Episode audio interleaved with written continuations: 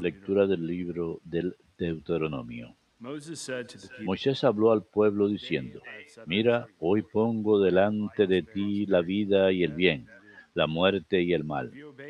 Si obedeces lo que yo te mando hoy, amando al Señor tu Dios, siguiendo sus caminos, guardando sus preceptos, mandatos y decretos, vivirás y crecerás.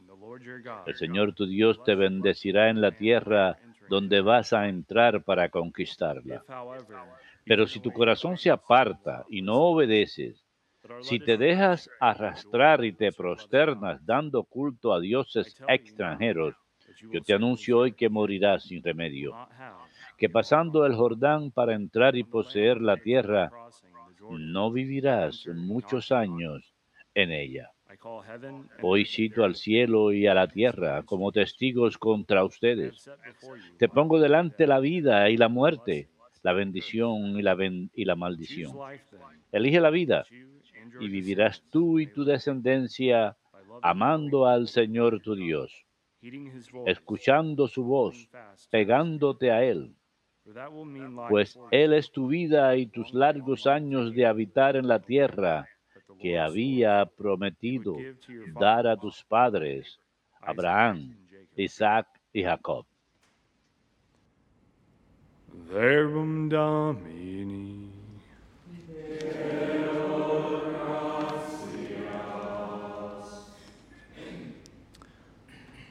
Blessed are they. Dichoso el hombre que ha puesto su confianza en el Señor.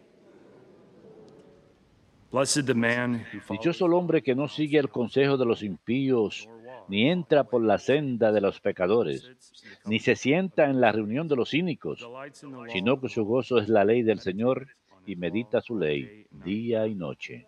Dichoso el hombre que ha puesto su confianza en el Señor. Será como un árbol plantado al borde de la sequía. Da su fruto en su sazón. No se marchitan sus hojas. Cuánto emprende tiene buen fin. Dichoso el hombre que ha puesto su confianza en el Señor. No así los impíos, no así. Serán paja que arrebata el viento. Porque el Señor protege el camino de los justos, pero el camino de los impíos acaba mal. Dichoso el hombre que ha puesto su confianza en el Señor.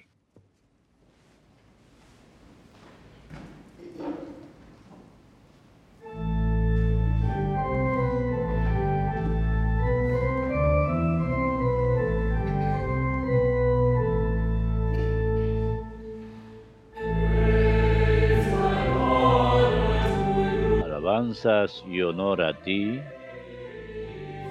Señor Jesucristo. Alabanzas y honor a ti, Señor Jesucristo. Conviértanse, dice el Señor porque está cerca el reino de los cielos. Alabanzas y honor a ti, Señor Jesucristo.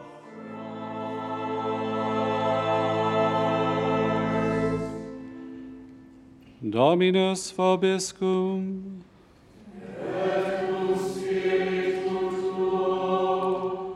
Lectio Sancti Evangelii secundum Lucam.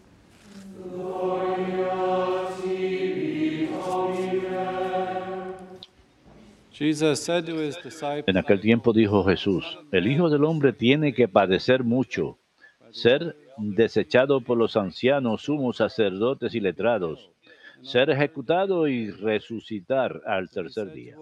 Y dirigiéndose a todos dijo, el que quiera seguirme que se niegue a sí mismo, cargue con su cruz cada día y se venga conmigo. Pues el que quiera salvar su vida la perderá, pero el que pierda su vida por mi causa la salvará. ¿De qué le sirve a uno ganar el mundo entero si se pierde o se perjudica a sí mismo?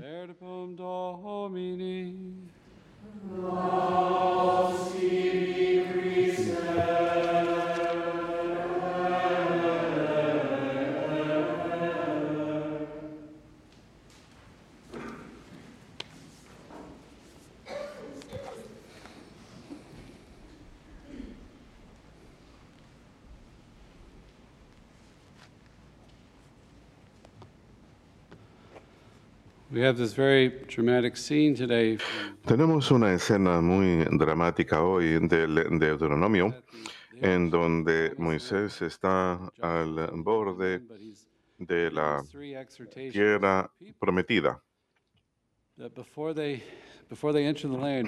Pero antes de entrar a la tierra prometida, dice sus últimas palabras. Le dice al pueblo que obedezcan al Señor, que cumplan la alianza, que elijan la vida. Este es el camino de la vida. El otro es el camino a la muerte y la condena.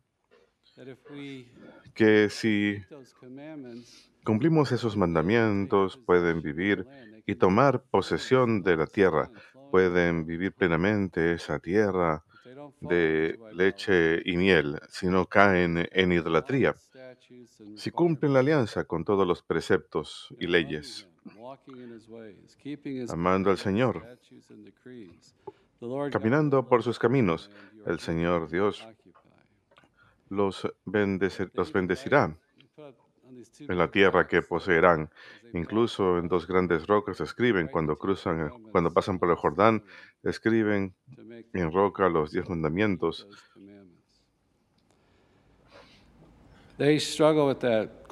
Tienen dificultad con esto materialmente durante toda su existencia en el Antiguo Testamento. Los reyes fracasan, los, el pueblo no cumple la ley. Y es algo que sigue hasta el día de hoy. Nos revelamos ante la ley, decimos, no me digan cómo vivir mi vida, pero es a lo largo de las escrituras que si nos sometemos a esa ley, la primera de San Juan nos dice, si caminamos en la luz y tenemos hermandad unos con otros, la sangre de Jesús, el Hijo del Señor, nos limpia de todo pecado. Cuando cumplimos los mandamientos, estamos unidos unos con otros, estamos unidos con Cristo. Cuando pecamos, caminamos en otro sentido. Deuteronomio dice, si tu corazón se resiste y no obedece, si te dejas arrastrar y te postras para dar culto a dioses extranjeros, te anuncio hoy que perecerás sin remedio. Con Dios hay prosperidad humana. Hoy el Salmo responsorial, el Salmo número uno, nos dice lo siguiente, dichoso el hombre que no se guía por mundanos criterios, que no anda en malos pasos ni se burla del bueno, que ama la ley de Dios y se goza en cumplir sus mandamientos. Los diez mandamientos son la esencia de esa revelación, revelación a los judíos, que la ley es buena. La ley es buena, lleva a la prosperidad humana, es una bendición. Nos es dada como expresión para nuestra prosperidad. Es expresión de la sabiduría eterna de Dios, mediante la cual gobierna a todos y nos guía a la prosperidad humana. En el jardín del Edén, después de la caída, Dios Padre está caminando por el jardín, llamando al hombre. Es una hermosa imagen. Adán y Eva. Él estaba acostumbrado a caminar con ellos, pero no están. Está preguntando por ellos. ¿Dónde están? Es una hermosa imagen. La ley divina y la ley natural, nosotros participamos en la ley divina a través de la razón, nos ayudan a, conocer y hacer el bien. Dios nos lo ha dado porque nos ama. Tenemos tendencias caídas, deseos caídos. Necesitamos un freno, algo que nos guíe, que no provenga de nosotros mismos. Y esta ley nos guía a participar a través de conocer y amar a Dios, la participación en la vida divina, guiándonos hacia la perfección sobrenatural. Pero como nos dice San Pablo tan claramente, y sabemos por experiencia, que se trata de más de obedecer la ley, No puedo hacerlo por mi propio esfuerzo humano. Jesús no es sencillamente un maestro, no es meramente un filósofo, un profesor de ética que nos dice cómo portarnos. Sí, la ley moldea nuestros actos externos, pero como dijo Jesús en el Sermón de la Montaña, necesitamos una transformación interior. No solamente no matarás, sino que no has de odiar, nos dice. Él va al corazón en el Sermón de la Montaña. El corazón necesita purificación. Necesitamos dirección en nuestro propio centro, en nuestra esencia. Necesitamos ser fortalecidos, guiados y recibir gracia para conocer a Dios y amarlo y para vivir los mandamientos. en la teología católica le llamamos a esto participación. Nos da una transformación interior, una participación en la vida divina. Para decirlo sencillamente, esta nueva ley, esta participación, es la gracia del Espíritu Santo. Vemos los primeros tres mandamientos tienen que ver directamente con Dios, que Él es el único Dios y hemos de honrarlo, alabarlo solamente a Él, volviéndonos hacia Él y dándole la espalda a la idolatría. Y aún decimos que esto es parte de la ley natural, que conocemos a través de la razón que Dios existe. Esos son los primeros tres mandamientos. Los demás tienen que ver con el prójimo.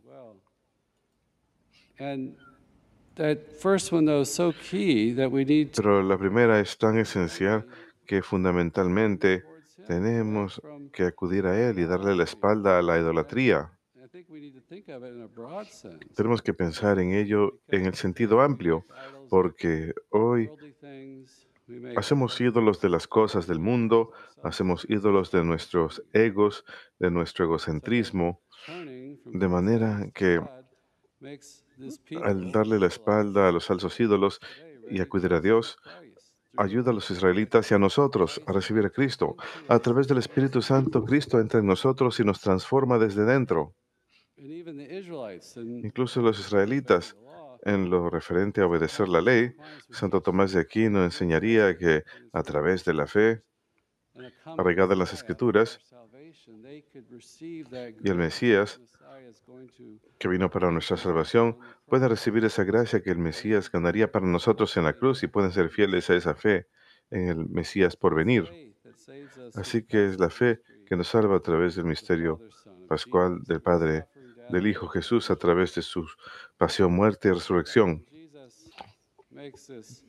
Jesús hace la predicción de la pasión el día de hoy. El Hijo del Hombre ha de padecer enormemente, ser rechazado por los ancianos, los sumos sacerdotes y los escribas, ser entregado a muerte y resucitar al tercer día. Ese es el misterio pascual. Así pues, estamos llamados en este Evangelio a seguir a Cristo, a cargar nuestras cruces. Esto quiere decir los sufrimientos que tenemos en esta vida, las dificultades que tenemos para ser fieles en nuestra vocación en la vida, nuestras responsabilidades,